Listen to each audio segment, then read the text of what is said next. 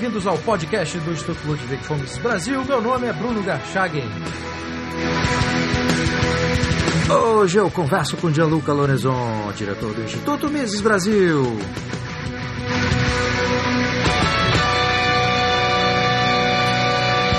Seja muito bem-vindo, Gianluca. Muito obrigado, Bruno. É um prazer estar contigo mais uma vez aqui no podcast. Gianluca, você tem feito palestras em que apresenta uma análise econômica dos direitos humanos.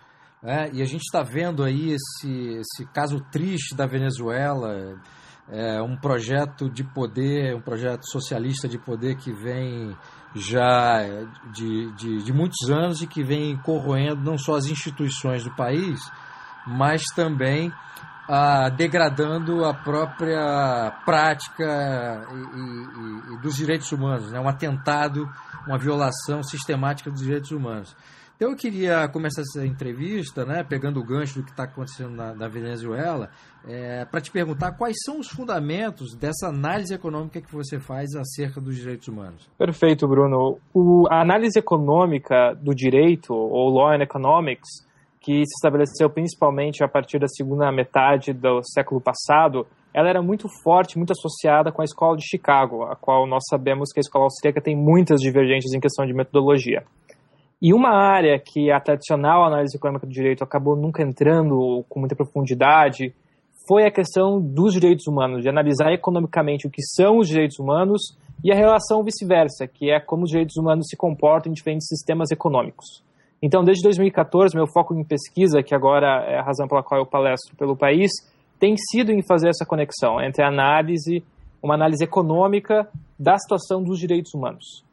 Basicamente, a ideia é analisar como e o que eles são, uma vez que hoje você tem um amplo leque no cenário internacional de direitos humanos. Não só no discurso político, eles são muito usados, uh, até de uma forma um pouco corriqueira, e errônea, como no ambiente do próprio direito internacional existe uma gama do que se considera direitos humanos, que várias vezes é inclusive questionável, mas se você usar algo que não seja muito contro, incontroverso em relação ao que é direitos humanos, se você usar as tradicionais definições entre os chamados direitos de primeira geração e os de segunda geração, a análise econômica deles pode nos revelar bastante coisa sobre o que nós queremos como uma sociedade. E a Venezuela é um grande exemplo porque não só ela demonstra o que acontece quando a gente analisa economicamente chamados direitos humanos sociais, os direitos humanos de segunda geração, como também acaba analisando o que acontece com os direitos humanos individuais, os direitos humanos mais básicos que as pessoas têm, quando o sistema econômico escolhido é o sistema do planejamento central, é o sistema socialista. Bom, você diz no seu artigo né, que a primeira geração de direitos humanos é fundamentada na filosofia liberal, é ancorada aí nos direitos negativos, e que a segunda geração é ancorada no, no marxismo, numa análise que, que, que o Marx fez é, sobre a questão judaica, né, que estaria fundamentada nos direitos positivos.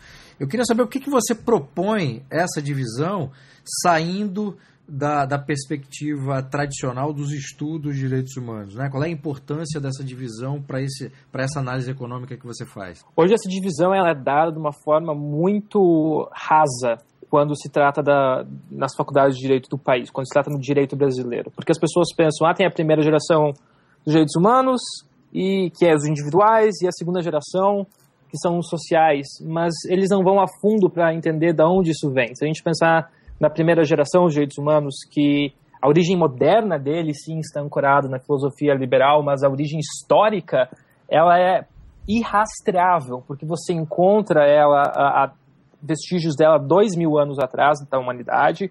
Você encontra ela na civilização ocidental, você encontra ela em Roma, você encontra ela na Grécia, mas você também encontra ela vestígios na antiga civilização chinesa, na antiga civilização uh, indiana, na, na Suméria. Então, os direitos individuais, que a gente chama, eles estão espalhados pela história. A origem deles é desconhecida. Mas na modernidade, a filosofia liberal dá um embasamento para eles e começa a desenhar um corpo para que eles finalmente se tornem efetivos para todos. Que eu acredito que seja uma das grandes conquistas que nós liberais temos para nos orgulhar na história. Já os direitos sociais, eles é uma coisa incrível, Bruno, porque se você parar para pensar e você ler e você parar para pensar e perguntar para um filósofo do direito de onde vêm os direitos sociais, eles não têm uma resposta ou uma árvore de resposta. Porque se eu perguntar hoje para um filósofo de direito de onde vêm os direitos individuais, ele vai, ele vai me falar: ah, a gente tem uma concepção justnaturalista, a, a gente tem uma concepção justnaturalista um pouco mais focada na questão de São Tomás de Aquino, ou a gente tem uma questão um pouco mais diferenciada, se a gente pega a visão da Ayn Rand, por exemplo, que os direitos individuais eles são um, um fruto da razão humana. Mas se você parar para pensar e perguntar para teóricos da filosofia do direito qual é a origem dos direitos sociais, eles não têm uma resposta. Eles não conseguem justificar a existência desses direitos, a não ser por questões pragmáticas. Eles existem porque eles devem existir por questões melhores. E, nesse sentido, na busca da história e para entender a filosofia, o mais longe que eu consegui ir e o mais conectado que essa pesquisa conseguiu se revelar foi que no livro sobre a questão judaica, Karl Marx, que na verdade não era um livro, né, era um comentário sobre o livro A Questão Judaica, mas ele acabou depois virando um livro, uh, Karl Marx acaba delineando um pouco o que poderia ser uma filosofia que inexiste em realidade desses direitos sociais. Então eles já começam com essa carência de uma filosofia por trás deles, ao contrário dos direitos individuais. Quais são as consequências, eh, Gianluca, dessa concepção, dessa segunda geração de direitos humanos é, ancorada nessa perspectiva marxista? Né? A gente tem um exemplo muito evidente da Venezuela, mas é, nós temos também a, a forma como isso influencia em países onde essa perspectiva ela não está muito clara. Quer dizer, os desdobramentos trágicos sociais que aconteceram na Venezuela não aconteceram em outros países, como alguns países da Europa e como o próprio Brasil. Né? Mas de que forma que isso molda a própria perspectiva jurídica e a forma como essa ideia de direitos humanos ela é realizada no Brasil, por exemplo? Pois é, eu acho que quando a gente fala sobre direitos sociais, a gente tem que pensar em, em eu gosto sempre de citar dois exemplos. Um exemplo é o exemplo da Venezuela, em que você achou que você, ou o exemplo, próximo exemplo do Brasil, inclusive, né? Em que você acredita que você vai conseguir atingir esses objetivos. Como eles são baseados em, em fim, eles são pragmáticos em si próprios, a racionalidade econômica é completamente ignorada. Então eles já começam pelo fato de que eles transformam recursos que são coisas escassas em direitos. Então, quando a gente fala, por exemplo, que eu tenho meu direito individual de não ter a minha vida uh, violada, numa situação normal em que eu não estou iniciando agressão contra ninguém, esse meu direito não é escasso. Eu mantenho ele até o momento da minha morte. Eu não, ele não tem um limite de quantas vezes eu vou usar. Agora, se nós pensarmos no direito social aos alimentos, ou direito social à educação, ou direito social à saúde, todos eles são um problema econômico da mesma maneira que a gente usa a expressão problema matemático. Eles são como se fosse uma equação a ser resolvida. Você precisa alocar recursos para que esse direito, entre aspas, possa ser atendido. O resultado disso é como nós estamos lidando com recursos, todas as regras econômicas se aplicam. E a primeira delas é a lei da escassez. E isso foi que a gente pode ver na Venezuela, isso é que a gente pode ver no Brasil. Mas as pessoas perguntam: ah, mas e nos países nórdicos? dos países escandinavos. Por que, que isso não se aplica? Bom, você não se aplica ainda, você aplica a lei da escassez, mas as consequências elas estão um pouquinho mais escondidas. E é importante a gente falar por que, que os direitos sociais dão errado, inclusive nos países nórdicos. Eu gosto sempre de, dar, de mencionar dois fatos. O primeiro é o custo que eles têm para as sociedades. Você tem sociedades com uma alta taxação. E todas as sociedades foram impactadas pelo fato de que quando eles adotaram esse estado de bem-estar social com direitos sociais fortes, a economia começou, de certa forma, a uma estagnação nas últimas décadas e agora eles estão tendo que repensar o modelo. E o segundo ponto que eu gosto de fazer é o seguinte, é que ainda que seja caro e eles aceitem pagar caro e algumas vezes eles se endividem para pagar caro esses direitos sociais, ainda assim, Bruno, vocês, eles estão todos eles estão se beneficiando do fato de que existe um sistema mundial que barateia custos pelo mercado privado. Porque os aparelhos que a Noruega ou os aparelhos que a Suécia usam nos seus hospitais, que eles pagam estatalmente, através do Estado, eles são barateados pelo fato de que eles são feitos por empresas privadas no mercado privado, como não é nos Estados Unidos. Então, esses países ainda estão se beneficiando disso. Se todos os países adotassem um modelo estatal, como esses países adotam, de direitos sociais ou do estado do welfare, esses países estariam ainda mais encrencados e eu diria que a situação, o balão que um dia vai explodir lá se eles não mudar nesse modelo, explodiria bem mais cedo se já não tivesse explodido. É curioso essa coisa da escassez que você, que você citou, Gianluca. É, eu lembro aqui a, frase do Thomas Sowell, né? A primeira lei da economia é a escassez, a primeira lei da política é ignorar a primeira lei da economia. E o que é curioso, assim, porque no caso do, do dessa perspectiva, da, dessa prática, né? É, socialista, né, a escassez ela é produzida pela própria ideia que, que a economia tem, né, que ela é fundamentada numa certa perspectiva econômica a política vem só ratificar essa escassez que é produzida por, essa, por, essa, por esse tipo de pensamento econômico. Eu queria então passar para uma outra, para uma outra é, questão, que é o seguinte: por que, que você acha que o socialismo, ou melhor dizendo, essa perspectiva marxista, tornou-se é, no mundo ocidental o núcleo da concepção que nós temos hoje de direitos humanos? É, é muito curioso, porque se a gente olhar a história sobre qualquer ponto de vista mais factual, socialismo e direitos humanos têm sido quase que opostos. Na medida em que um país se aproxima mais da implementação do sistema econômico socialista, e aqui eu não estou entrando nem em um nenhum sentido ou um conceito controverso do que é socialismo. Eu estou usando socialismo, e eu sempre uso nas minhas palestras e, e quando eu escrevo sobre isso, socialismo é basicamente planejamento central da economia, que é o que os economistas entendem como a definição mais incontroversa e talvez uma das mais isentas em relação ao que é socialismo. E o que nós temos descoberto é que, na medida em que um governo acaba dando um passo além em direção ao socialismo, os direitos humanos declinam. E isso tem sido uma regra na humanidade. Não existe um caso na história que não tenha fugido, uh, perdão, que um caso na história que tenha fugido desse parâmetro. O caso da Venezuela é só mais um dentre eles, mas a gente pode citar vários. O, o fato de que a gente teve uh, um forte declínio dos direitos individuais em Cuba, você tem presos políticos, você teve isso. Eu até não gosto de falar de Cuba, porque é um exemplo tão batido, mas você também teve isso uh, no Camboja, onde você teve um dos piores genocídios da história, com 25% da população uh, morta, você teve isso na União Soviética, e o pior de todos, você teve isso na China, onde a gente estima hoje que houveram 60 milhões de mortos pelo governo uh, que optou pelo socialismo. E as pessoas pensam que isso pode ser uma coincidência, né? mas não só não é uma coincidência, não só olhando pelo ponto de vista, por uma metodologia consequencialista ou empiricista, como os amigos de Chicago gostariam de ver, mas, sobretudo, se nós usarmos uma, é, uma dedução, se a gente usarmos um método priorístico, nós, que é a base da minha teoria como um filiado da escola austríaca, nós vamos entender que as violações dos direitos humanos que o socialismo causa são inerentes a ele. Eles são uma consequência lógica e dedutível do sistema de planejamento central. Aliás, uma curiosidade aqui sobre o, o livro é, no qual você se baseia, né, que é sobre a questão judaica, é um livro que marca a, a, a, passagem ou a transição do Marx para o materialismo histórico e para o comunismo.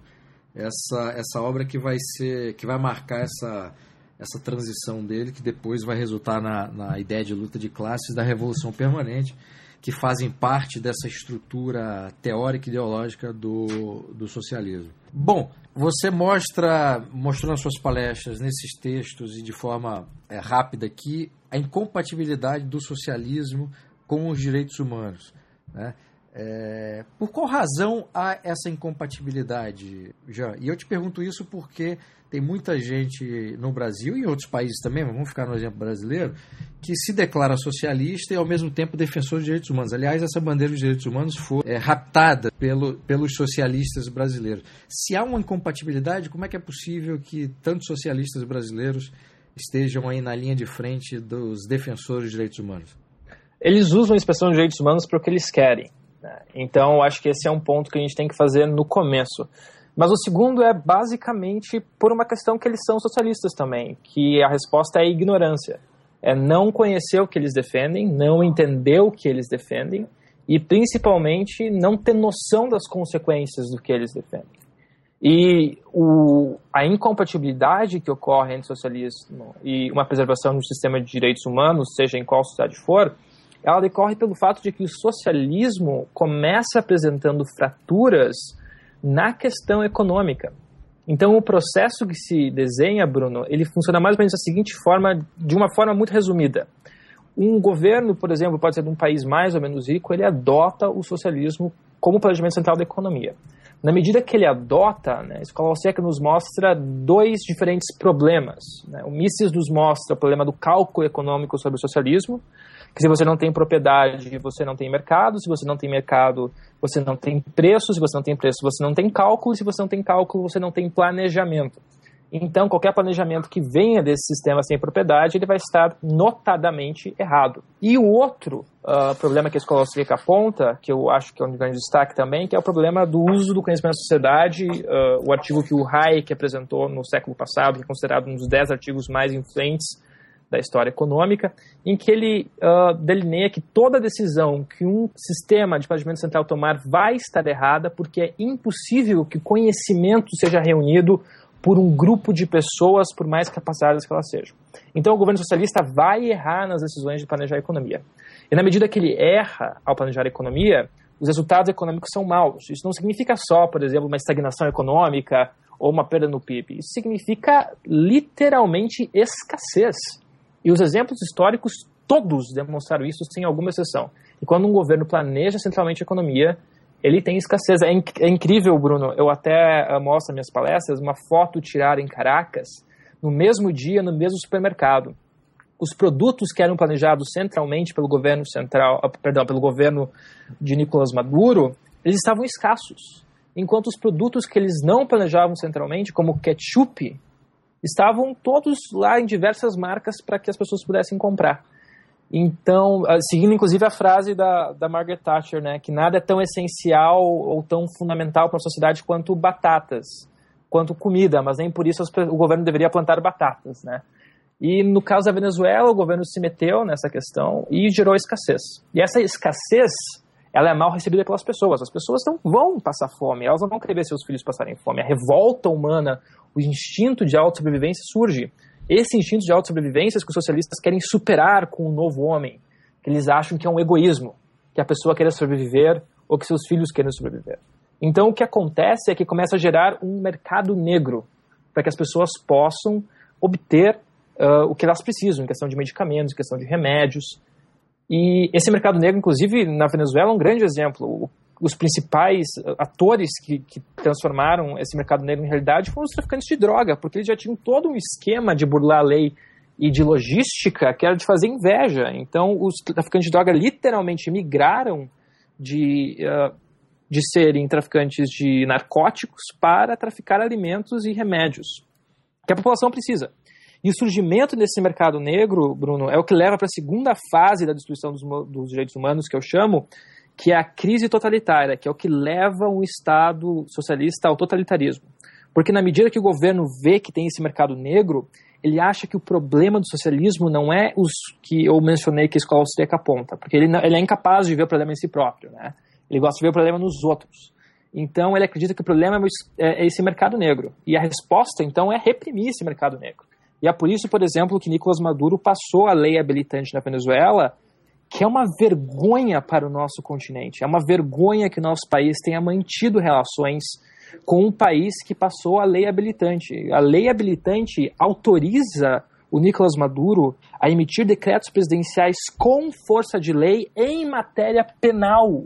Ou seja, Nicolás Maduro legisla na área mais sensível da liberdade dos indivíduos, por cima do Congresso da Venezuela.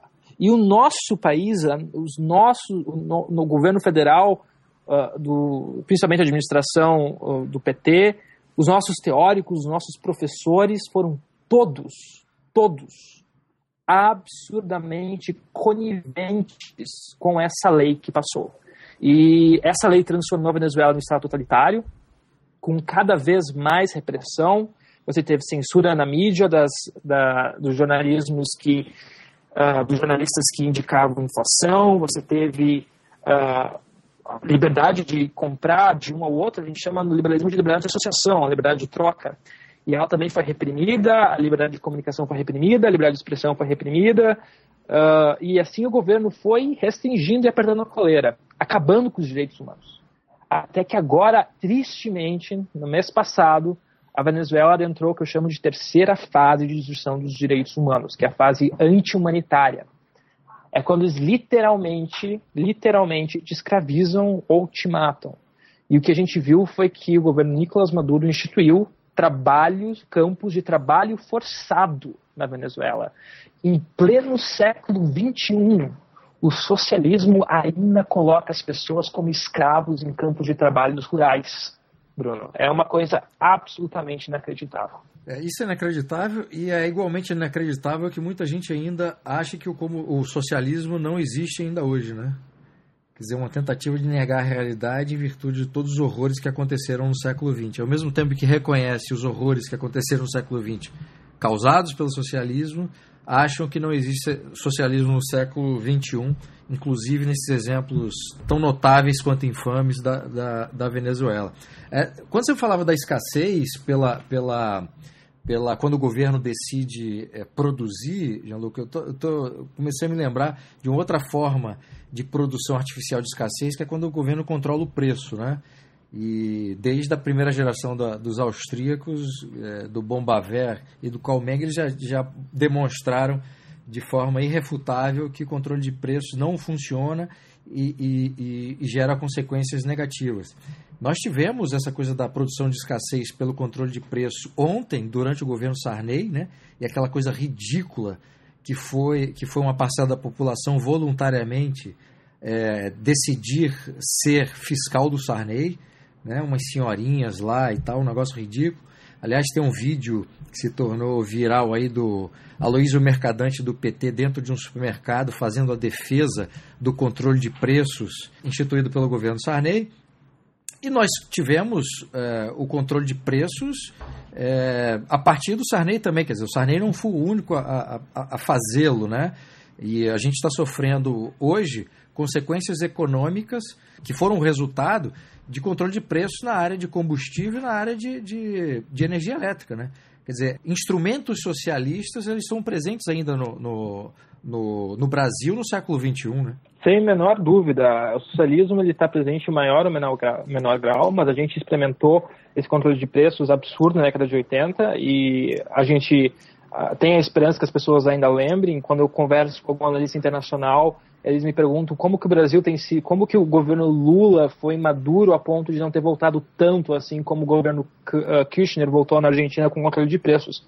E eu sempre menciono para o pessoal que nós nos lembramos do que acontece com o controle de preços, nós nos lembramos do que aconteceu com os congelamentos. A gente lembra dos fiscais do Sarney. E a gente espera que a nova geração que está surgindo aí, que é essa geração que vai às ruas protestar, como foi em 2013, como foi agora recentemente contra o impeachment, que essa geração não esqueça né, do que é o controle de preços e o quão ruim ele é para nós. E mesmo em pequenos setores onde ainda existe controle de preços no Brasil, uh, de uma forma direta, como a questão dos combustíveis, a gente vê as consequências. O fato de que o preço dos combustíveis acaba colocando nossa produtividade lá embaixo, as produtividades lá embaixo a gente gera menos emprego, menos renda, coloca mais gente na pobreza, isso gera mais violência, tudo é um sistema que vai acarretando uma coisa na outra um exemplo muito prático, Bruno, é o que e cotidiano é o controle de preços dos cigarros, do tabaco, em que o governo fixa um preço mínimo para o preço do cigarro. E o que acontece hoje nós temos um tráfico, um, um tráfico de cigarros contrabandeados do Paraguai, por exemplo, na região sul. E você pensa, bom, por que, que as pessoas se arriscam para contrabandear?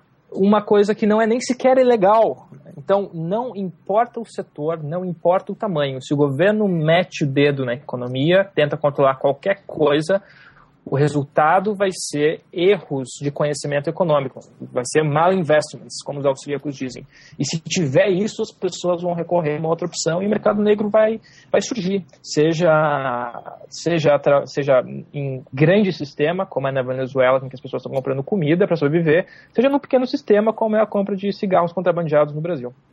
Aliás, para o leitor mais jovem que não conhece essa recente história do Brasil, o que está acontecendo hoje com o cigarro, que vem contrabandeado pelo Paraguai, acontecia até os anos 90 com vários outros produtos, calculadora, tênis, skate, é, produtos eletrônicos, é, quer dizer, uma série de coisas que não entravam, uma série de produtos que não entravam no Brasil em virtude do fechamento do, do, do, do país, né, que foi muito agravado durante o, o, o regime militar, e que foi mantido pelo governo Sarney, muita coisa que não entrava legalmente no Brasil, porque o Brasil era um país fechado até o início dos anos 90, é, vinha, é, esses produtos vinham do Paraguai, eram contrabandeados, bebidas também.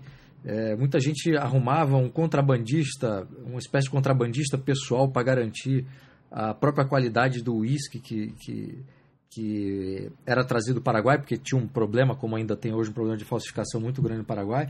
Dizer, tudo isso, tudo isso aconteceu, né? E ainda hoje o governo brasileiro controla preços de determinados medicamentos. É, alguns medicamentos não podem ter um preço acima daquilo que o, que o governo definiu como sendo o preço para ser vendido, assim como foi até ontem com, com os combustíveis e com, e com energia elétrica. Né?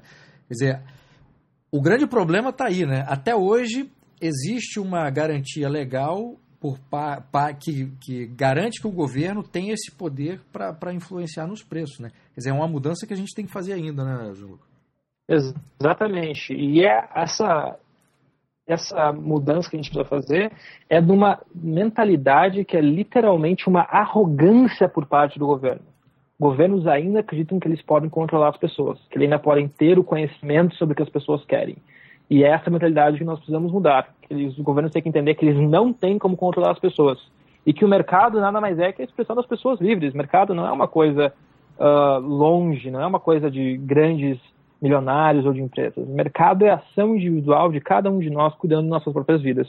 Enquanto os nossos políticos, os nossos governantes acreditarem que eles têm sequer a capacidade de acertar qualquer coisa em relação a isso, eles vão estar caindo na arrogância fatal que Hayek mencionava e vão estar cometendo erros que vão prejudicar a todos. Bom, além desse argumento econômico que, que você é, faz, é possível, numa dimensão jurídica, falar em direitos, seja direitos humanos ou qualquer, mas falar em direitos de forma geral, num sistema socialista? É interessante porque o, a história que a gente tem em relação ao socialismo, ele é muito complexo e um pouco escasso, inclusive. Por exemplo, na primeira Constituição da União Soviética, literalmente, somente quem tinha direitos eram os estados pertencentes à União Soviética os cidadãos, os indivíduos sequer eram mencionados. E depois, logo em seguida, teve a segunda Constituição da União Soviética, a década de 20, que trouxe alguns direitos, mas alguns deveres. Você tinha o direito e dever de trabalhar. O que Bruno pode dar uma dica sobre para onde isso caminha, né? Que acabaram caminhando para os gulags, que infelizmente foram uma grande tragédia, uma marca uma cicatriz na história da humanidade. E ainda são na Coreia do Norte, em que você tem 6 milhões de pessoas passando fome hoje, com relatórios da ONU que descrevem a existência desses gulags como campos de concentração em que grande parte dos prisioneiros são tratados como cachorros. Não estou dizendo como cachorros no sentido pejorativo, estou dizendo como cachorros literalmente. Eles ficam de quatro o tempo inteiro, em gaiolas, e são alimentados de formas rudimentares quando sequer são alimentados e sofrendo sessões de tortura. Então, na parte do direito, você não teve uma filosofia ou uma concepção para delinear o que eram esses direitos dentro do socialismo.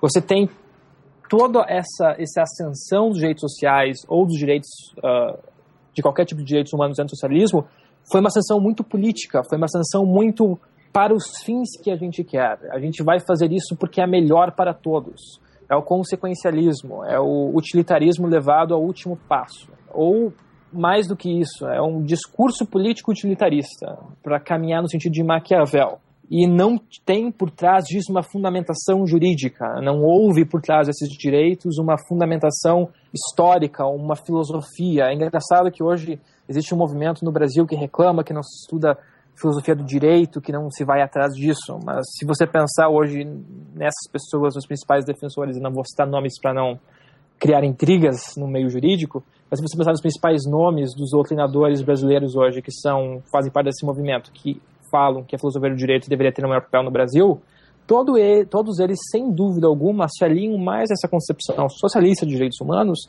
que carece completamente de qualquer base filosófica ou de fundamento jurídico da, da origem da, da, da história do, do que é direito.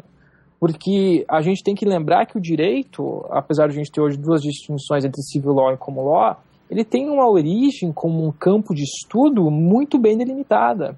E ele é feito através de, uma, de um reasoning que simplesmente se perdeu hoje em dia pela busca da política como um fim em si próprio e da transformação do direito como um instrumento de política. Então, de certa forma, é difícil falar sobre qual fundamentação jurídica o socialismo tem em relação aos direitos humanos ou os direitos sociais têm em relação aos direitos humanos, porque eles simplesmente carecem disso. Ô, Luca, para finalizar, do ponto de vista teórico, faz sentido usar essa expressão de direitos humanos ou seria mais adequado criar um novo termo para qualificar ou definir o problema que se, quer, se pretende tratar? Eu gosto de como os americanos tratam isso. Eles não tratam direitos sociais como direitos, eles não chamam de rights, eles chamam de entitlement. É alguma coisa que é diferente de direitos. Eles são, uma certa forma, uma forma de prover. Né? Não tem uma boa tradução no português, mas eles diferenciam o que são direitos, que é tudo aquilo que deriva da sua vida, liberdade e propriedade, do que são políticas sociais que governos aplicam. Eles chamam de entitlements. Então, que se chamaria de direitos sociais lá, não seriam rights, seriam esses entitlements. E eu sou mais, eu acredito que essa é uma definição, por incrível que pareça, uma definição mais técnica, mais correta, porque como que você vai ter direitos que são sujeitos à lei da escassez? em que sentido eles existem, em que espectro eles existem e como que a razão deduz eles como algo, deduz eles como algo que todos devem ter acesso. Até porque os direitos sociais eles não são para todos. Desde o livro sobre a questão judaica, as três características que explicam o que são direitos sociais são, primeiro, são a prestação positiva, ou seja, eles são sujeitos à lei da escassez e eles necessitam de força, ou seja, de agressão, para que eles sejam cumpridos. Você precisa retirar de alguém para dar para outra pessoa. A segunda característica é que eles são, eles não são universais, né? eles são, eles não são objetivos, eles não se aplicam a todos. Eles são subjetivos, eles se aplicam aos sujeitos, não é todos aqueles que têm acesso a esses direitos, por exemplo, o direito à educação, o direito que é só uma demografia que tem, o direito à saúde seria uh, genericamente para todos, mas as políticas sociais limitam. Então, e para Karl Marx, ainda no discurso, esses direitos só pertenceriam a quem os conquistasse. Então você vê quão complicada essa filosofia, porque o direito ele não, você não nasceria com ele, você pegaria ele da sua classe se a sua classe a conquistasse. Então a primeira característica é que eles são positivos, o segundo é que eles são eles são subjetivos enquanto os outros são objetivos. E a terceira característica é que eles são coletivos em, ao invés de individuais, né? Eles se aplicam a grupos e não a indivíduos. Eu não tenho direito à saúde. Nós temos o direito à saúde como uma sociedade. E os problemas disso são diversos. Eu, eu tenho uma discussão polêmica no meio libertário que eu digo que sociedade não existe, que era a mesma opinião compartilhada pela baronesa Thatcher, mas no, notadamente quando você, pa, você se distancia da metodologia individualista, a gente sabe os problemas teóricos que qualquer pesquisa ou qualquer projeto feito em cima disso vai ter. Então, basicamente, esses são um dos muitos problemas que eu identifico com o uso de, da expressão direitos humanos de caráter social, os direitos de segunda geração. Gianluca, muitíssimo obrigado pela entrevista. Foi um prazer, Bruno. Obrigado.